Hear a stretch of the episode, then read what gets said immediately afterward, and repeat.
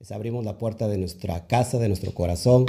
Así que quédate con nosotros, por favor, no te vayas porque vamos a continuar con el estudio del capítulo 4. Nos quedamos en algo muy interesante del libro de Juan. Acuérdate que estamos abriendo el secreto, estamos abriendo el SOT. Si te interesa las cosas secretas que están en este libro de los secretos, por favor quédate aquí porque vamos a hablar de la segunda señal, la segunda señal que hizo Yeshua y a qué hace referencia. Así que quédate por favor con nosotros, no te vayas. En un momento más regresamos para estar todos juntos y, mientras empieza a compartir. No te vayas, gracias.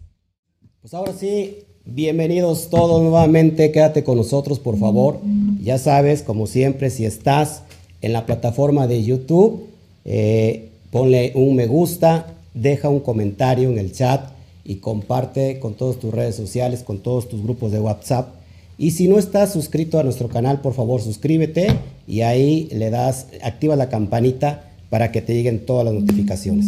Si estás por Facebook, de la misma manera, le pones no un me gusta, sino le pones un corazón hermoso así que, que esté vibrando, dejas tu comentario y por favor también lo compartes con todos tus grupos de redes sociales y todos los grupos de WhatsApp. Te lo voy a estar agradeciendo infinitamente. Así que mientras empiezan a llegar las demás personas, recuerda que estamos hoy eh, en la continuidad del libro, del libro de los secretos llamados el libro de Johanan.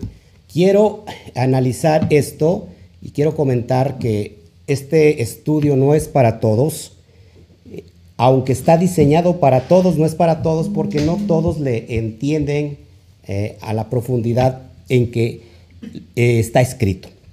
Así que quiero recalcar, quiero recalcar que, recalcar, perdón, que para que tú puedas entender esta serie del libro, recuerda que si eres, eres nuevecito y por primera vez estás entrando en nuestro canal, este libro está escrito para entenderse en el nivel Sot, de acuerdo al autor que es Johanan, un judío del primer siglo completamente lleno de cosas secretas, de mística, porque la Torah nos habla de muchos códigos secretos. Así que desde esa perspectiva es que estamos abriendo los códigos en el nivel SOT, estamos pasando por el nivel REMES hasta el DERASH y después nos vamos y nos brincamos al nivel SOT. Si estos términos son nuevos para ti, entonces eh, es muy difícil que entiendas eh, este, estas, eh, estas emisiones, estos episodios que estamos llevando, pero tendrías que regresar a estudiar desde el Logos. En mi canal encuentras el estudio de Logos, que es un estudio bien profundo para entender eh, qué significa el logos, qué significa el logos para que tú puedas entender este libro y después tienes que meterte a el reino de los cielos, porque también ahí lo tienes en mi canal, y después a la introducción del libro de Juan, para que podamos seguir analizando todos estos conceptos. Bueno, hay alumnos que están con nosotros y están estudiando eh, el seminario de Romanos en el nivel SOT. A ese nivel es que estamos estudiando este libro. Así que les saludo a todos. Gracias por estar con nosotros. Eh, trato también de darlo de una manera muy, muy explícita, muy sencilla, aunque es algo profundo. Trato de conectarlo para que las Neshamot, las almas puedan adquirir esta luz. siempre tiene que haber una vasija. Recuerda que la vasija eh, si no hay vasijas, no puede, eh, no puede haber una luz que venga a, llenarlas. Cuando hay or, cuando hay luz, en este caso que vamos a abrir esta, esta, por este portal, esta dimensión de luz, bueno, tiene que haber esas vasijas y esas vasijas somos cada uno de nosotros que estamos aquí. Así que me encanta estudiar con todos ustedes esto y eh, quiero pedir perdón porque estuvimos fuera del aire un mes prácticamente en cuestión del libro de Juan, si no es que más, un mes más o menos, ¿no? Un mes donde nos quedamos eh, a la mitad del capítulo 4, no porque yo, nosotros quisiéramos, sino porque, bueno, eh, entraron las fiestas y bueno, para nosotros entró eh, la prueba y, la enfermedad y eso nos alejó un tantito. Pero bueno, acuérdate que en el capítulo 4 vimos lo que es la inmersión del alma, lo que es el agua viva. eh, Majin Hajim, que es un término sot elevado donde el alma, a ver si te acuerdas, amada, amada esposa, de lo que eh, el transcurrir del capítulo 4 al versículo 1 al 34 estudiamos la samaritana y viéndole, enseñándoles la portada van a entenderlo muy fácil para que podamos conectarnos con lo que sigue, con la segunda señal de Yeshua. ¿Qué tiene que ver la segunda señal? ¿A qué hace referencia? Bueno, es lo que vamos a ver, pero fíjate que esto es bien importante. la mujer samaritana que va al pozo a sacar agua y que se encuentra ahí sentado al rabí Yeshua, no es otra cosa que el alma que está dispersa, el alma que está fragmentada y que, y que tiene sed de, agua y que va a buscar a un pozo. Esto es en referencia a que todas las personas de alguna manera buscamos un nivel de espiritualidad y queremos buscarlos en los pozos. Recuerda que el pozo no es agua viva, el pozo hace referencia a aguas estancadas. Agua viva son los ríos, donde está, o son los nacimientos de agua, ¿no? Prácticamente esa es agua viva.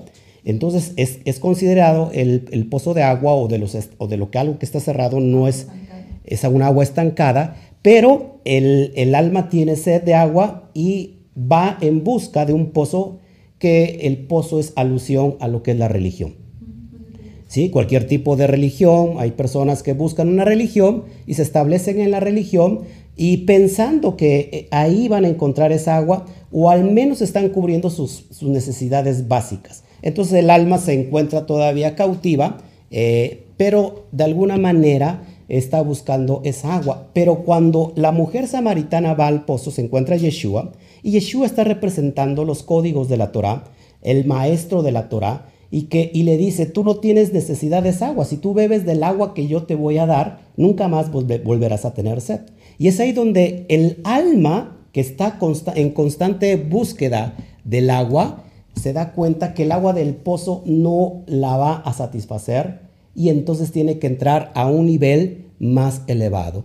Cada, cada uno de nosotros que va caminando en dimensiones, nos damos cuenta que eh, cuando llegamos a una dimensión pensamos que estamos en la verdad y lo damos por cierto, pero cuanto más avanzamos, más nos elevamos, nos damos cuenta que toda, solamente era una parte de la verdad. Así que tampoco quiero juzgar a las almas que están en una religión, porque están buscando la verdad. Y en, esa, en ese estanque donde están, o en ese pozo donde están, están en la búsqueda de la verdad, como nosotros lo hicimos, en el pasado, pero no es la verdad absoluta. Así que eh, siempre que cuando el alma está en constante búsqueda de, de la verdad, se, va a ir a niveles mayores y entonces va a entender que lo que necesita realmente es el agua viva o es el Majin Hajin, las aguas vivas que Yeshua le estaba enseñando en ese momento, le abrió los códigos de la, de la interpretación de la Torah y le dijo a la mujer, si tú bebes de esta agua nunca más volverás a tener sed. ¿Y qué hizo la mujer? Entendió esta profundidad y entonces fue a convencer a toda la aldea.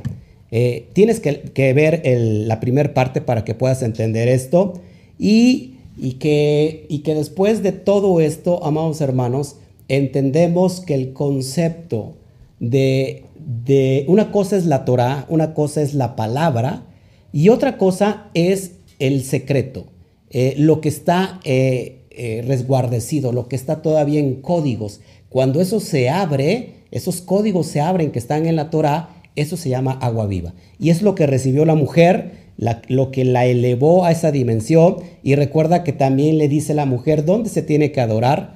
Aquí, aquí eh, en el monte donde nosotros lo hacemos o en Jerusalén. Y Yeshua le dijo, vendrá el tiempo y la hora que no se adorará aquí ni se adorará allá, sino que el Padre anda buscando a los verdaderos, a los verdaderos adoradores que le adoren en espíritu y en verdad. Y, encontramos que el monte Gesrin o Jerusalén, que tiene que ver con una parte elevada, eso lo encontramos dentro de nosotros. Ahí es el punto eh, neurálgico donde se establece nuestra adoración para unirnos al bendito sea. ¿Y qué, ¿Y qué tiene que ver con esto, amada esposa? Fíjate, la adoración no, cuando lo vemos en un concepto cristiano pensamos que es alabar a través de canciones, a través de, música, que eso es muy bueno. La adoración es absoluta obediencia. cuando nosotros estamos en absoluta obediencia, estamos elevándonos constantemente. Así que Baruch Hashem, gracias por todos los que están ya con nosotros. Eh, más al rato abro mi, mi, ¿cómo se llama? Mi chat, pero saludo a todos, a todas las naciones que nos están, que se están eh, hoy reuniendo, a España, el saludo al pastor Alzate Osorio, toda la comunidad del remanente que está allá en España, a, a, a, todas, a todas las naciones donde nos estén viendo, América Latina, lo que es Estados Unidos, México, lo que es Centroamérica, Suramérica, Iberoamérica, eh, Europa, en fin, hasta Israel, mandamos unos fuertes abrazos y Baruch Hashem por lo que el Eterno está haciendo. Así que vamos a iniciar esta charla, este estudio que antes de ir a la comida física, vamos a comernos unos manjares espirituales. ¿Qué te parece, amada esposa? ¿Te parece correcto? Bueno, vamos a orar. Vamos a orar porque creo que siempre es bueno ponernos en las manos del bendito sea. Padre, te doy a ti toda la gloria, Abacadosh, por todo lo que tú haces, por todo lo que tú harás, porque sabemos que tu palabra es perfecta, que tus promesas son eternas y que todo lo que tú hablas se cumple. Padre, permite que hoy, en esta absoluta humildad, papá, podamos nosotros ser portadores de esta luz, de esta esencia que nos enseña tu verdad, parte de tu verdad absoluta. Y que del otro lado, Padre, ahí las personas que están, las almas que están en su casa, sean esas vasijas, o seamos esas vasijas que podamos recibir hoy la Or Aganus, la luz escondida, la luz escondida que nos lleva a dimensiones superiores, a dimensiones mayores, y que anhelamos, así como la mujer samaritana que representa a las diez tribus perdidas de la casa de Israel, va en busca de agua para satisfacerse. Padre, tú nos estás mostrando hoy un agua mejor, el agua viva. Majin Hajim, que representa tu propia presencia. Padre, y hoy que podamos ser esa mujer samaritana que se llene ya no de agua estancada, de religión, de dogma, sino que se llene, Padre, de tu absoluta verdad. Y que no seamos como la profecía que, vi, que vino a Isaías diciéndole al pueblo, ustedes han cambiado mi presencia, que es mi agua viva, por estanques, por pozos que no retienen agua.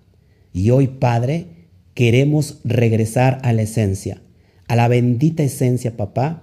Así que llévanos, llévanos hoy de tu mano a esta dimensión gloriosa. Te amamos con todo nuestro corazón, te exaltamos, te adoramos y te bendecimos. Gracias, papá. Y, y te damos toda la gloria y la honra por este Shabbat, este precioso Shabbat. Amén, amén y amén. Bueno, pues ahora sí, amados hermanos, tome su papel, tome su lápiz. Eh, hay personas que me han escrito y me han dicho, es que, pastor, estos últimos estudios ya no los estoy entendiendo. Eh, tengo que verlos cuatro o cinco veces. En realidad, pídele al Eterno, número uno, eh, que abra tu vasija, que abra, ese cli, esa vasija, y pueda entrar esta luz. Pídeselo, se lo pedimos al Eterno para que realmente esta luz te venga a iluminar. Amén. Bueno, nos quedamos en el, en el capítulo 4, verso 34 y el verso 35, perdón, donde dice, Yeshua les dice, mi comida es hacer la voluntad del que me envió y terminar su obra. Recuerda que eh, los propios discípulos, amada, no entendían, no entendían la enseñanza del maestro. Es decir, el maestro estaba hablando en el séptimo cielo, en esos niveles tremendos, grandiosos, y ellos estaban todavía entendiéndolo en el nivel literal. Así que, amados hermanos, este libro, repito, no es para entenderse en el nivel literal. Es más, es más, les digo que ni siquiera todos los demás libros se pueden entender en el nivel literal, porque lógico está, este libro está lleno de analogías, está llena, lleno de, de mashal, o mashalot, o meshalim, y qué significa el mashal, pues es la analogía, la parábola, y siempre que hay parábolas tiene que haber eh, el significado de la parábola.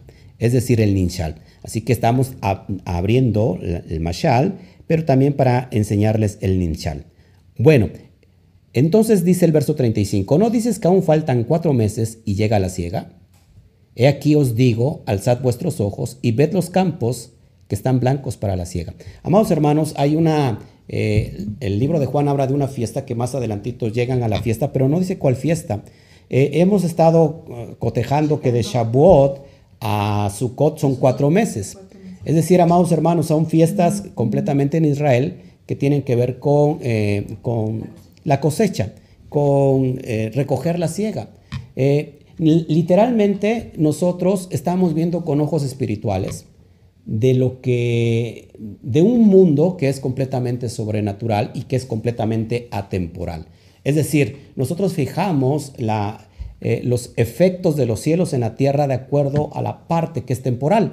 Pero recuerden que la parte del celeste, la parte de los, de los mundos superiores es atemporal, es decir, es eterna y puede irrumpir en cualquier momento de nuestro tiempo y espacio y hacerse una realidad. Entonces Yeshua les dice, están viendo ustedes la enseñanza de una, de una manera literal, están viendo con los ojos naturales y ustedes dicen, todavía faltan cuatro meses y llegue, para que llegue la ciega. He aquí yo les digo, alzad vuestros ojos y ved los campos que están blancos para la ciega. Es decir, el momento de oportunidad de entrar en esa dimensión eh, de los mundos superiores, que es el, el Keter, es esta dimensión poderosa, se puede romper y se puede hacer en cualquier momento.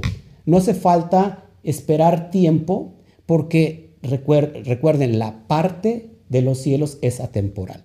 Podemos entrar en el momento que nosotros decidamos a través de la revelación de estos códigos. La luz es para llevarnos a la luz. Así que bien importante esto, porque este es el preámbulo de, la segunda señal. Es muy importante que hablamos ya de la primera señal en el capítulo anterior. ¿Se acuerdan cuál es la, primera señal de Yeshua?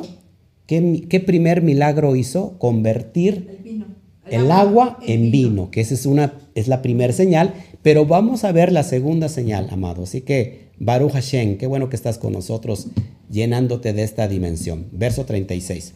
Ya el que ciega recibe recompensa y recoge fruto para vida eterna. ¿Te das cuenta? Para vida eterna. Para que el que siembra, para que el que siembra y el que ciega se regocijen juntos. Amada, amada esposa, amados televidentes que nos están viendo el día de hoy, nosotros tenemos la capacidad de sojuzgar la tierra. Se nos dio la autoridad de ordenar, de sojuzgar, de tener autoridad sobre todo lo visible. Desgraciadamente, de, acuerdo a la desobediencia del primer Adán, esto se vino para abajo. Y entonces viene el postrer Adán, que está, que está hoy hablando delante de sus talmidín y les está enseñando los secretos de cómo volver a adquirir la autoridad que se le puso al hombre para dominar la propia tierra. Así que, amados hermanos, esto es muy importante y quiero que vayas abriendo tu corazón porque vamos a analizar cosas bien profundas. Dice, porque en esto es cierto el dicho, que hay uno que siembra y otro que cosecha, por supuesto. La ley de la siembra y la cosecha. Hay uno que siembra y otro que cosecha. Estamos hablando de una dimensión binaria de dos es bien importante que entendamos esto. ¿Dónde se da la dimensión binaria? De hecho, el, relato de la creación es completamente binario. ¿Por qué? Porque empieza con la letra Bet. Bet vale dos, pero también, acuérdate, siempre es dos eh, cielos y tierra. Oscuridad, luz. Hombre, mujer. Y todo nos habla de algo binario, es decir, de dos. De hecho, todo, todo tiene que ver con el 2 y después nos vamos a meter con el 3 y después con el 4, que no es en este estudio, porque es algo bien profundo. Pero, por ejemplo, Jacob, Jacob eh, representa el, lo binario, porque Jacob tiene dos nombres, Jacob y Israel. Pero Jacob también tiene dos esposas, Raquel y Lea.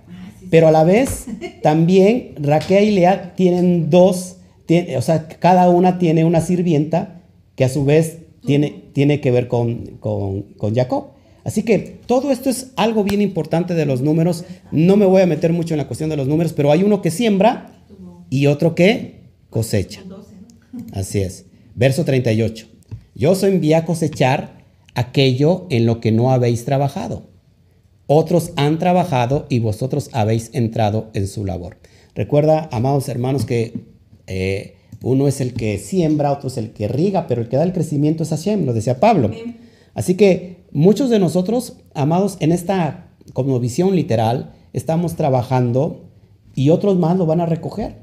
Es, más, eh, antiguamente todas las personas que sufrieron, eh, por ejemplo, el pueblo de judío que fue llevado eh, a esta cautividad y que fue llevado como ovejas al matadero y todo lo que hicieron, alguien más está recogiendo en esta generación ese fruto.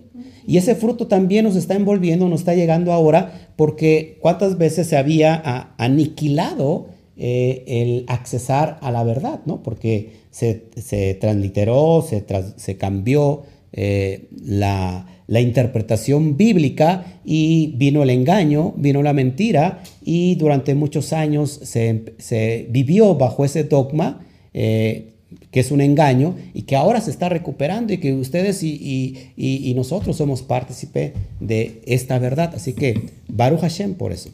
Seguimos, verso 39.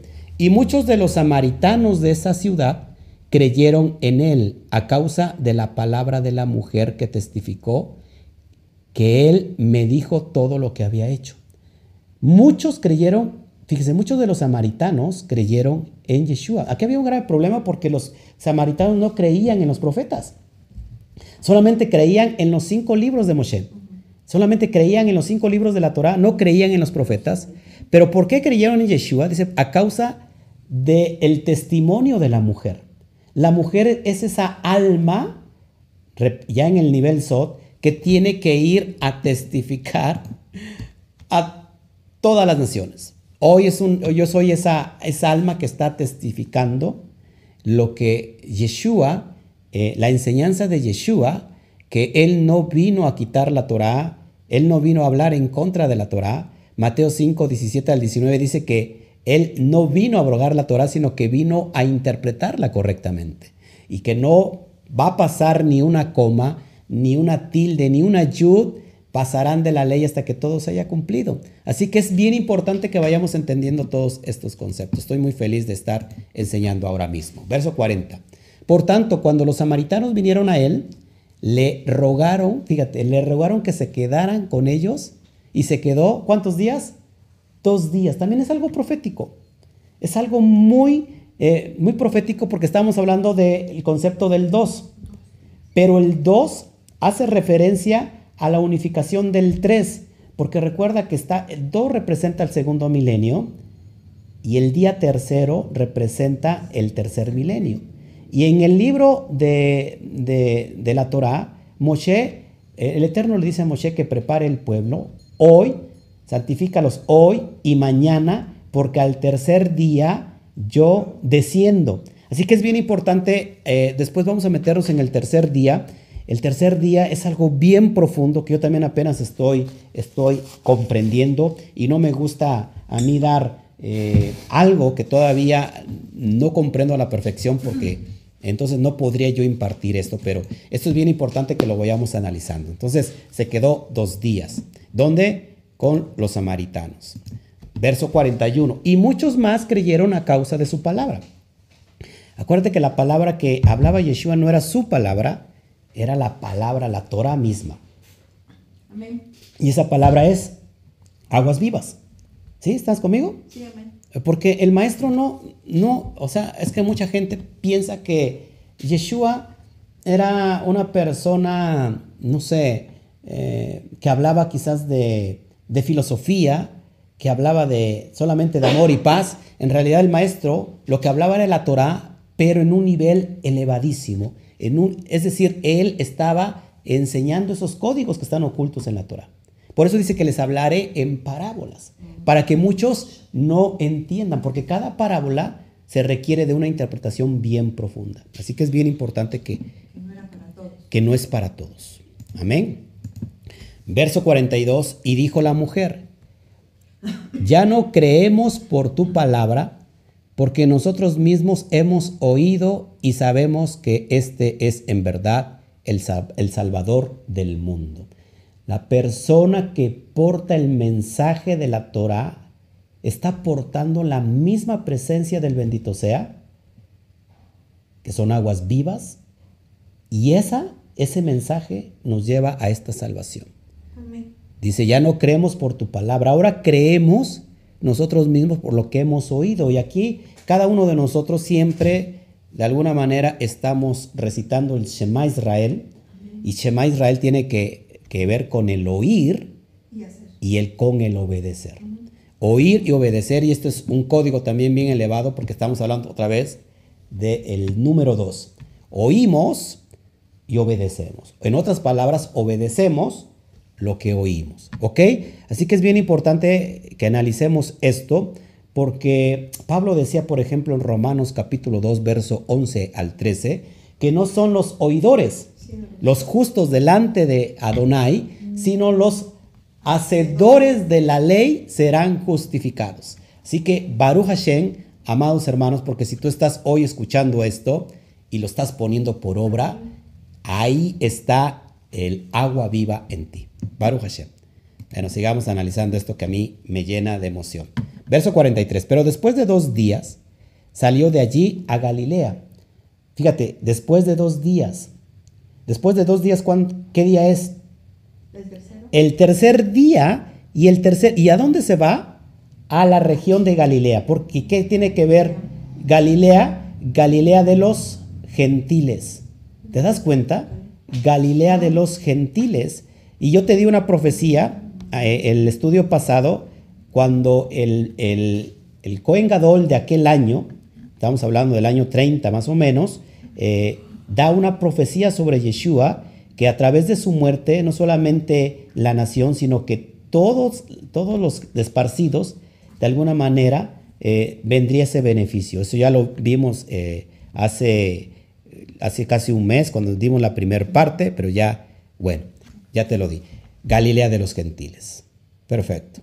Verso 44. Porque Yeshua mismo testificó que un profeta no tiene honor en su propio país. Es decir, eh, nadie es profeta en su propia tierra. Y hay mucha gente que, que tiende mucho al amarillismo o al, ¿cómo se puede decir? No al amarillismo, sino, pues si, si es alguien de acá, ¿qué me puede decir, no? Eh, tengo eh, en todo, en todos mi, en mi red de WhatsApp, de Facebook, perdón, tengo casi a todos los pastores de la región. ¿Sabes cuántos pastores me, me han contactado de la región? Solamente uno. Y ese uno que me contactó es que también milita en la misma fe hebrea que nosotros.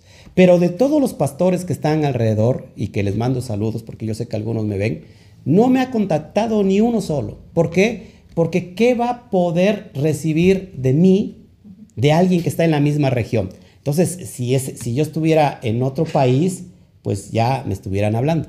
Pero Baruch Hashem, porque quizás no tengo necesidad de eso, porque hay muchos pastores alrededor del mundo que me están contactando. Y eso es impresionante, amados hermanos, que, que eso nos tiene que volver cada día más humildes. Y a mí me, no es que me sofoque, sino que me, me siento intimidado, porque yo digo, ¿qué les puedo yo dar? ¿No? O sea, yo me... Cuando alguien da algo por sentado y, se echa a dormir en sus laureles, ahí termina todo. Yo siempre digo, no sé nada, no sé absolutamente nada y, y Baruch Hashem. Bueno, seguimos, no estoy. Verso 45. Por tanto, cuando llegó a Galilea, los galileos le recibieron, habiendo visto todas las cosas que hacía en Jerusalén en la fiesta porque ellos también habían venido a la fiesta. Bueno, aquí Juan no especifica cuál es la fiesta, pero quizás puede ser Shavuot, porque recuerden que de Shavuot a Sukkot son cuatro meses, por lo que vimos en, el, eh, en los versículos eh, anteriores. Pero la importancia no es en sí la fiesta, sino, fíjate, que dice que cuando llegó a Galilea Yeshua, ¿Yeshua quién es? Es un rabino que porta los códigos de la Torah. Y dice que los galileos le recibieron. Esa zona era, estaba llena también de gentiles, habiendo visto todas las cosas que hacía en Jerusalén en la fiesta. Así que eh, también es una alusión directa que Yeshua, su mensaje, recorrió por todas las naciones. Y prácticamente estamos en el tercer día que puede ocurrir este separar de una nueva era. Y de hecho está ocurriendo ya. Así que Baruch Hashem, porque estamos declinando ya con la tercera señal que les quiero hablar, y dice el verso 46. Entonces volvió a Caná de Galilea, donde había convertido el agua en vino. Eh, acuérdate que aquí tenemos un código súper elevado. Los que no estuvieron en la clase, bueno, se los adelanto. ¿Cuál es, ¿Cuál es el código de convertir el agua en vino? ¿Qué representa el agua? Una vez más, la Torah. ¿Qué representa el vino? El, el código oculto, lo secreto que está en la Torah. Es decir, el agua representa la Torah, pero el vino representa los códigos, eh, el abrir de los códigos que están ocultos en la Torah. Es decir, la palabra Sot, que representa lo oculto, lo secreto, el misterio, vale 70 vale, eh, vale 70 y la misma palabra vino en hebreo también tiene un valor en gematría de 70. Así que bien importante esto. Y dice así, y había en, en acá dice el texto Capernaum, recuerda también que es importante, estoy estudiando el texto desde el código sinaítico, desde el códex sinaítico, es uno de los códigos más antiguos que existe. Y había en Cafarnaum o en Capernaum un noble cuyo hijo estaba enfermo. Quiero que pongas mucha atención aquí, por favor, porque aquí viene la, segunda señal. La primera señal es, a ver, que convirtió el agua en vino, es decir, que abrió en los códigos secretos que están en la Torah. La Torah es el agua, pero el vino representa los códigos que se abren. ¿Cuántos de nosotros hemos leído la Torah y nos quedamos o nos habíamos quedado en, la, en el mismo nivel porque estábamos leyendo como está literalmente escrito. Pero ¿qué tal cuando abrimos gematría, cuando abrimos el secreto, cuando abrimos el sod? ¿Cómo nos sentimos? Decimos, wow, todo eso está ahí en ese texto. Exactamente, una cosa es la Torah, que es el agua, pero otra cosa es el vino, el revelar el secreto de la Torah. Así que, y esto es para llevar a una dimensión mayor al alma. Pero ahí viene la segunda señal. Dice, y había ahí en Cofernaum o en Capernaum o Cafarnaum un noble, un noble, cuyo hijo estaba enfermo. Vamos a entonces a estar enseñando esto. Para empezar, ¿qué significa Cafarnaum o Cafarnaum? Naum significa, y aquí te lo, te lo, te lo voy a dejar bien claro porque es bien importante que lo vayamos analizando y que, fíjate, fíjate, amada, dos palabras, Capernaum o Cafarnaum es una palabra compuesta de dos palabras a su vez, Cafar y Naum. ¿Qué significa? Naum, ojo aquí, Naum significa, eh, es bien importante, eh, consuelo. Naum significa el que da consuelo, consuelo. Y kafar, que se puede traducir, bueno, aquí lo traducen como pueblo, pero kafar viene de la raíz hebrea de donde se extrae la palabra kipur. Kafar, que al rato lo vamos a ver en la parasha Noach, todo se, conecta. Kafar tiene que ver con eh, el proteger. Kafar tiene que ver con el, eh, ¿cómo es la palabra? Kafar, cubrir, cubrir. Acuérdate que por eso la, la, ¿cómo se llama? El arca se cubrió de brea. Es decir, el verbo cafar tiene que ver con el aspecto de condonar, de cubrir, de proteger, de sellar. Así que aquí hay un código elevado y dice, había en Cafarnaún, es decir, había en cubrir con compasión, había ahí un noble. La palabra noble, ¿qué te hace alusión la palabra noble, amada? De la realeza puede ser. Puede ser. Una persona respetable. noble de que pertenece a cierto grado. A cierto grado de eh, jerárquico. jerárquico de econom- económicamente puede ser. Sí, que también noble puede ser una, posición persona. e- una posición económica puede ser. Una persona noble, una persona buena.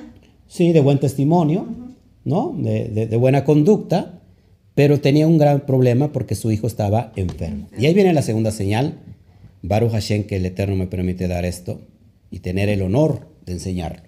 Él, o sea, el noble, oyendo que Yeshua había salido de Judea a Galilea, se le acercó y le suplicó que bajara y devolviera la salud a su hijo porque estaba a punto de morir. Devolviera la salud a su hijo porque estaba a punto de morir. Nuevamente, a ver si usted ya va eh, visionando lo que está aquí escondido, algo poderoso. Cafarnaún significa cubrir de compasión. Es para un hombre noble, nobleza, que tiene un grave problema porque su hijo está enfermo, a punto de morir. Él, el noble, oyó que Yeshua había salido de Judea y haya- había venido a Galilea. Se le acercó y le suplicó que bajara, que bajara, que descendiera y devolviera la salud a su hijo, porque estaba a punto de morir.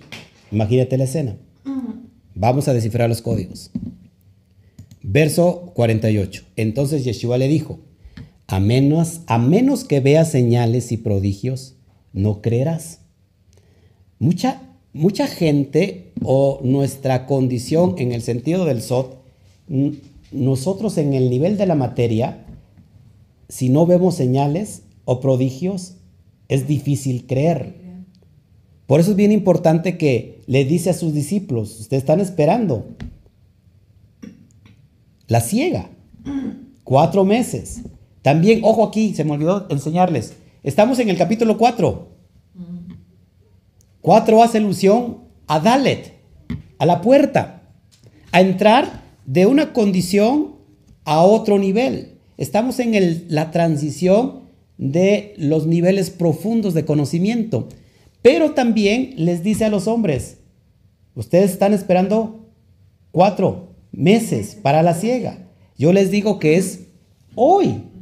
Así que el 4 hace alusión a la Dalek, a la transición de un estado natural a un estado sobrenatural, a un estado material a un estadio, a un estado espiritual. Así que es bien importante que vayamos analizando para que entendamos esta señal. Les dice, a menos que vean señales y prodigios no creerás. Es decir, en el mundo de la materia estamos acostumbrados a ver esas señales y prodigios para creer. Pero en el mundo espiritual tenemos que creer para que se manifiesten esas señales. No sé si me estás entendiendo.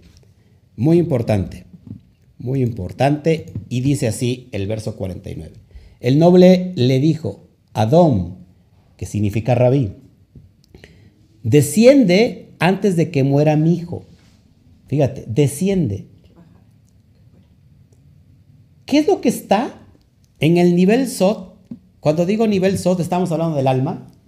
¿Qué es lo que está en la parte inferior? ¿Qué se cataloga en la parte inferior de nosotros mismos? El alma nefesh. Lo que está pegado a la materia. Lo que es el alma animal exactamente, donde están todos los instintos. Los instintos normalmente te dicen, tienes que ver para creer. Porque está el estado animal, lo que está pegado completamente al malhut. Malhut tiene que ver con la tierra. Hay incredulidad. Hay incredulidad. Nos movemos, si no lo vemos, no lo creemos. Pero eso le dice, le dice el noble, desciende, desciende, es decir, rescátame de esta posición inferior para que pueda elevarme a ese nivel donde estás tú. Ese nivel donde el nefesh está co- completamente conectado a esas dimensiones superiores. Así que es bien importante, el noble le dice, rabí, maestro, desciende antes que muera mi hijo. Si te das cuenta, amada, es un grito desesperado de esa alma que quiere salir del cautiverio. La mujer está en el pozo, que el pozo representa la religión. Pero este hombre noble, que hace referencia al alma, tiene un grave problema que su hijo se está muriendo y le dice desciende, es decir, ayúdame a salir de este nivel inferior.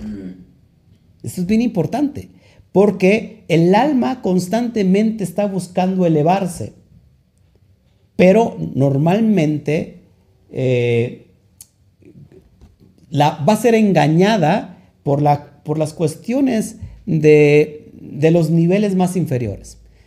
Cuando hablo de nivel inferior, amados hermanos, que rato lo voy a explicar, cómo romper con la, la impureza del serpiente. ¿Cómo romper con la impureza del serpiente? A rato lo voy a hablar, no te lo pierdas en la parasha que viene. Te voy a enseñar a cómo romper con la impureza del serpiente para que puedas dominar tus propios instintos. Y cuando dominas tus propios instintos, estás viviendo en el 8 el, en el infinito, en esa dimensión poderosa que vivió Moshe Rabeno. Pero mira la señal que viene. Ya casi voy a terminar con esto. Me faltaba solamente una parte. Dice, Yeshua le dijo, ve, tu hijo vive. El hombre que hizo creyó. creyó la palabra que Yeshua le había dicho y se fue. El hombre creyó la palabra que había dicho Yeshua. ¿Qué palabra hablaba nuevamente Yeshua? ¿Qué hablaba Yeshua? La Torah. Pero la Torah o los códigos, elevados. Los códigos que traen luz. El hombre se encontraba en un nivel muy inferior donde no hay luz. Y el hombre recibió la luz, la or, y lo elevó. Fíjate que eso es bien importante. Verso 51. Y mientras bajaba, sus siervos le salieron el encuentro y le dijeron, tu hijo vive. Aquí hay otro código. Tu hijo vive. Repite conmigo, amada. Tu, hijo, vive. Repitan del otro lado allá. Tu, hijo vive. Baruch Hashem. ¿Qué significa esto, amados hermanos? Miren, un concepto elevado. En la parte superior, en la parte más elevada, tenemos algo que se llama los mundos superiores, donde están tres manifestaciones poderosas. Keter. ¿Qué más? De Keter. Bueno, tenemos a la izquierda Binah. Y después tenemos a la derecha Jotma. Keter, Jotma y Binah. Esto ya lo enseñé en el seminario de Romanos. Miren bien importante esto. La columna de la derecha es Jotma, que se adquiere o se traduce como sabiduría. Y de la columna izquierda tenemos lo que es eh, Bina, que se puede traducir como inteligencia. Bueno, esto lo, lo enseñé, quédatelo, porque tu hijo vive, tu alma va a ser elevada a una dimensión mayor. La columna de la derecha, que es Jotma, es Abba y la columna izquierda, que es Binah, es Ima. Es decir, Abba e Ima, es decir, padre y madre. Nosotros estamos siempre catalogados viviendo en la dimensión de Binah, porque en la, en la dimensión de Binah es el concepto del Bet, es decir, la conciencia Bet, donde todo tiene que ver con dos cosas. ¿Y cómo es la madre? en, el aspecto natural. La madre es protectora. Por eso se dice que Vina protege a los, a los siete hijos restantes que tiene y es ahí donde, perdón, es ahí donde estamos nosotros siendo protegidos. ¿Dónde está la religión? ¿Dónde está el dogma? ¿Donde nos sentimos apapachados? y no queremos salir, estamos a gustos, a gustos y no queremos salir en la zona de confort, no queremos salir de nuestra zona de confort.